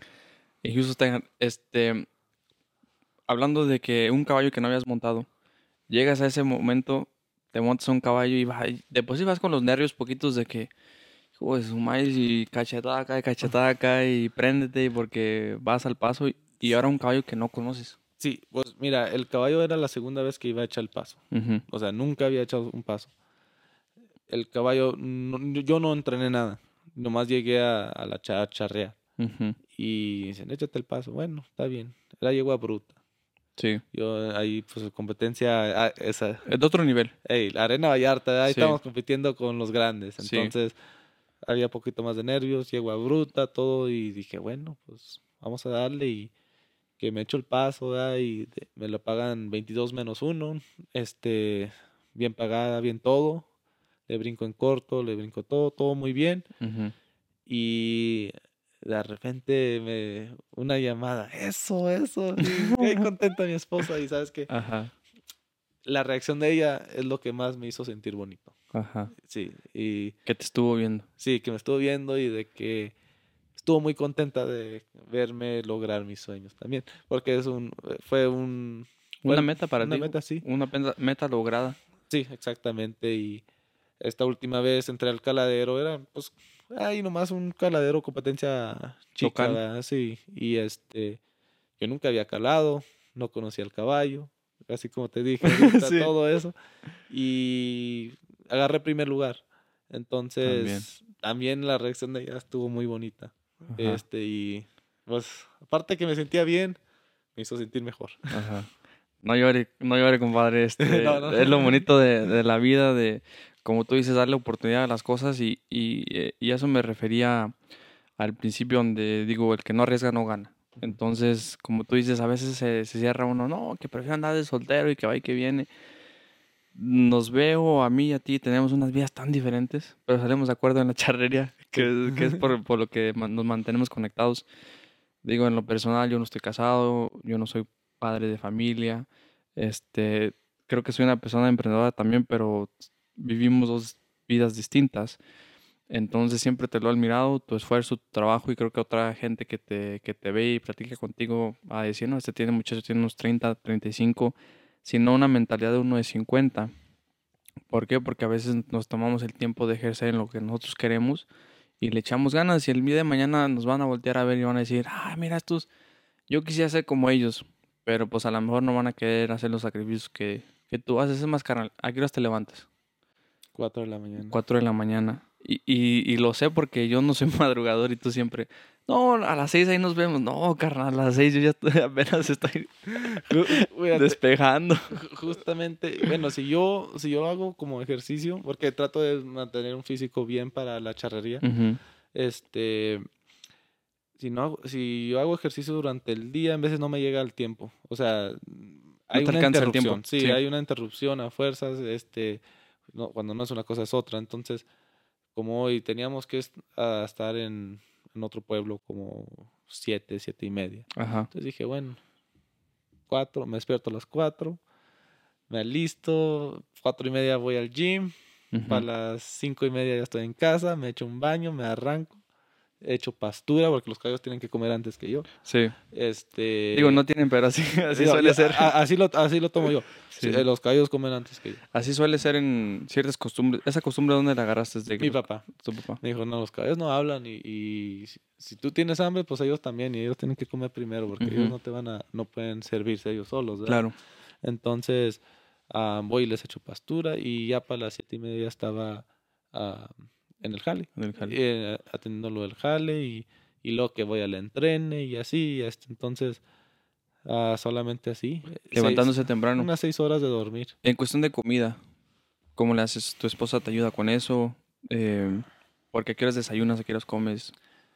Mm, No tengo horario, yo creo que es lo, lo malo, pero este, o especialmente ahorita que he estado cuidando mucho más lo que como, eh, me hace mis preps, Tratas de hacer... sí, me hace mi almuerzo aquí y un, y un lonche, Ujú. ya, ya la cena cuando llegue a la casa. Y ya pues la dieta que yo traigo, que puedo comerme una manzana, de un snack, a una jícama, Ujú. y, y la jícama, Sí, sí, sí. entonces ahí ca- cargo una jícama y me la como y eso me quita el hambre También. mientras que llega la hora de comer. ¿Cuánto crees que el apoyo de tu ser amado, ser querido, de tu pareja, para tener éxito en el negocio, en la charrería, qué porcentaje de eso lleva? Yo le daría mínimo el 70 porque mira, si yo tuviera que hacer todo lo que ella hace, Sí. no, no podría charrear. Yo, o sea, yo si estuviera soltero en mi casa y tener que hacer o hacer todo lo que Sí. ella hace. no, no creas como- no, Es lo que yo vivo. es lo- sí, o sea, no, no creo que me alcanzaría el tiempo. A lo mejor sí, podría hacer tiempo, pero voy a tener un, tener un desorden. Te digo, es difícil. Sí. Y a mí también es una cosa que batallaba mucho y, y pues tú conociste a, a- a- Bueno, muchas veces te hablé de Paola. Para mí Paola también fue la que me enseñó a, a ser más, este, más disciplinado en la cocina, el limpiar, porque ella también era de la gente que se levanta a las 5 de la mañana a ir a entrenar y regresar, desayunar y después irse al trabajo, algo que tú haces, ¿verdad? Pero como a veces tú me dices, hey, carnal, a las 6 nos vemos ahí, no, yo así, mm, pero en cuestión de, de, de, de tiempo y de cocinar y todo, es- está 100% correcto, o sea, se puede, pero cuando tienes ese apoyo, em, puedes hacer más. Porque yo siento que los veo y, y es un equipo el que, el que veo aquí. Tu esposa te ayuda en muchas, muchas áreas y tú puedes alcanzar más. Y, y es un equipo muy chido. Digo, no sé qué digas tú al respecto de eso. Sí, porque, o sea, estás to- totalmente correcto, porque si yo, por ejemplo, bueno, gracias a Dios ella no tiene que trabajar, ¿verdad? Entonces, y ella se la pasa con la niña, cuida a la niña, hace todo el que hacer, que es mucho trabajo. Claro. Este, Que a veces le- no, no lo aplaudimos como Sí, debe no lo ser. aplaudimos. Y pues ya ves, ahora en día este no, no se admira a una mujer así que hace todo eso. Y para mí es, es lo máximo. Sí, Cada quien tiene su lugar y, y eso no tiene nada en específico, ¿verdad? O sea, cada quien lo que ellos piensen que ese lugar es. sí, ajá. Como, ca- como que le funciona a cada, a cada quien. Sí. Entonces, este, y ella está contenta con lo que ella hace y, y me da la oportunidad de a mí hacerlo, dedicarme al, al trabajo, a los negocios, a, a la charrería y también obviamente a ellos, porque yo les trato de dedicar mucho tiempo a ellos. Que, que, que varias veces quisimos hacer el podcast, pero me dijiste, ¿sabes qué? Voy con mi familia. Y te dije, carnal, primero está la familia. Sí, porque sabes que pues fuimos a vacaciones y que ven, venimos para atrás y que tenía el coleadero, el caladero y casi se me atravesó todo, ¿verdad? Y por unas dos, tres semanas dice, no hombre, ni, ni toca dedicarle tiempo, ¿verdad? Ni toca dedicarle tiempo. Y, y estoy hablando de que ahorita no hay mucho trabajo, no hay, no estamos charreando. Ajá. Este, ahí viene apenas todo ese tiempo, entonces Ahora es el mu- tiempo. es muy importante dedicarles ese tiempo, especialmente mi niña que pues llego a la casa y nomás me está buscando, pero ya es hora de dormir, Sí. pues o sea, se siente feo Sí, no darle siente- tiempo. Y a veces son los sacrificios, ¿no? Que, que vas a hacer para poder brindarle algo a ella. Sí.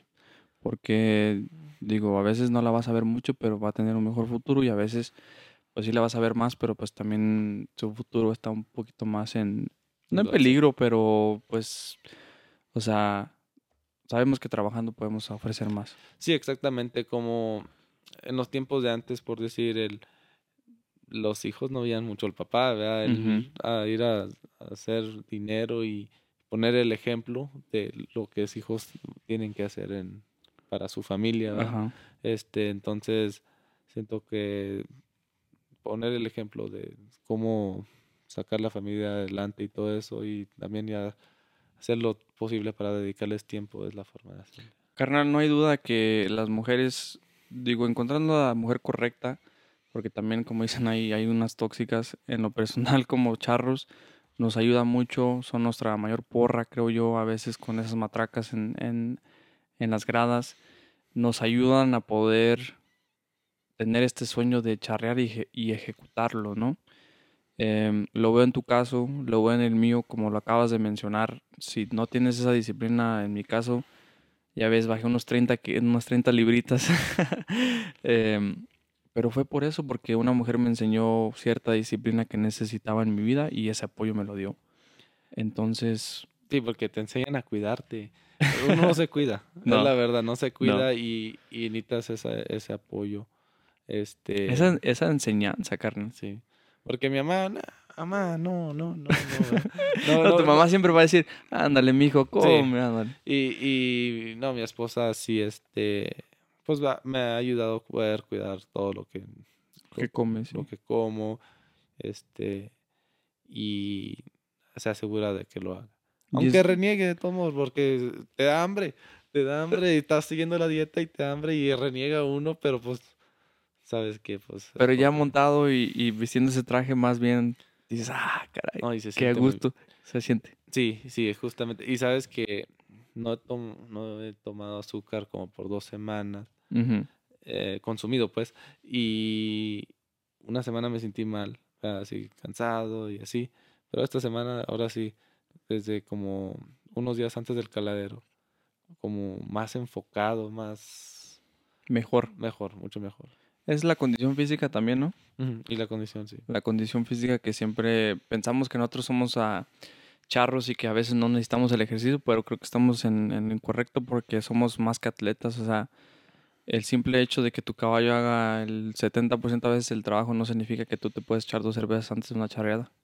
Sí, justamente eso es algo que yo cuido. Yo cerveza, nada de eso hasta que sí acabo de charrear. Acabando de charrear y si te lo mereces, ¿verdad? Charreaste bien, pues a lo mejor sí, pero charreaste mal, pues como, que, no. no. está bien. A mí no, tampoco me gusta celebrar una mala charreada. No, y hay gente que dice, bueno, ya para la otra, y pues uno que se lo toma en serio dice, no, pues... Como uh, un ejemplo, el año pasado yo bajé unas 15 libras antes de empezar a charrear. este, porque en el, invierno, pues a fuerzas engordo, ¿no? Sí, la invernación. Y, hombre, me sentía livianito. livianito de 15 este años otra vez. Sí, y este, ahorita pues igual, y ahí andamos igual, y, y quiero estar bien para poder, este, ejecutar las suertes bien, porque mi tirada es el charro completo y, hay que tener la condición eh, necesaria para eso. Carnal, ahí vamos a estar echando de la mano cuando ya sabes las prácticas eh, para que llegues a este a esta, a esta meta de tu charro completo, en lo que yo te puedo ayudar, ya sabes. Eh, para la gente que nos está escuchando en la versión de audio, ahora sí nos vamos a ir a, hacer una exclusiva en la versión de video. Muchas gracias por acompañarnos en este podcast y no olviden seguir eh, aquí al pendiente para los próximos podcasts. Muy, muy charros y de todo a todo. Ahora sí nos vamos a la versión de video. Tenemos el sombrero que nos trajiste el día de hoy aquí. ¿Por qué decidiste traer este sombrero? Bueno, primero es el más bonito. este, y sabes que aún así que tengo poco tiempo con él, este, se, significa mucho para mí porque es algo como que era mi meta tener un sombrero así. ¿Piteado? Sí, piteado y más o menos este estilo, todo. Y, o sea, era nomás como una meta, ¿verdad? Pero luego ya teniéndolo, me siento bien antes de charrear, o sea, te da como motivación. Y, también, pues en este gané el caladero, en este he charreado en, uh, en uh, charreadas en fuego, las que estaban saliendo en, tele, ¿Por televisión? Sí, por televisión y este, luego que te dije Arena Vallarta, el Pitillal en Vallarta y así. Entonces, ah, en este, con este fui a, Aguascalientes, a mi al Nacional, que yo nunca había ido a un Nacional. Sí. Entonces, este es el que... Lo has traído y, le, has tenido, le has elaborado cariño pues con estos eventos, ¿no? sí. Y ahora le tienes mucha fe al sombrero. Sí, ahí le tengo fe porque me está yendo bien con él. Entonces es el, el, así como dices, este es mi caballo de esta temporada, este es mi sombrero. Exactamente. Bueno, amigo, este, gracias por dejarnos estar aquí en tu casa, por abrirnos las puertas, por dejarnos platicar un poquito contigo y abrir tu, tu corazón de, de, todo lo que es la charrería y tu familia. No, muchas gracias a ti, Adrián, y agradezco mucho pues, tu amistad y este la oportunidad de la entrevista. No, igualmente y ojalá y no se repita. Ojalá se repita porque creo que tenemos mucho de qué hablar. Claro que sí.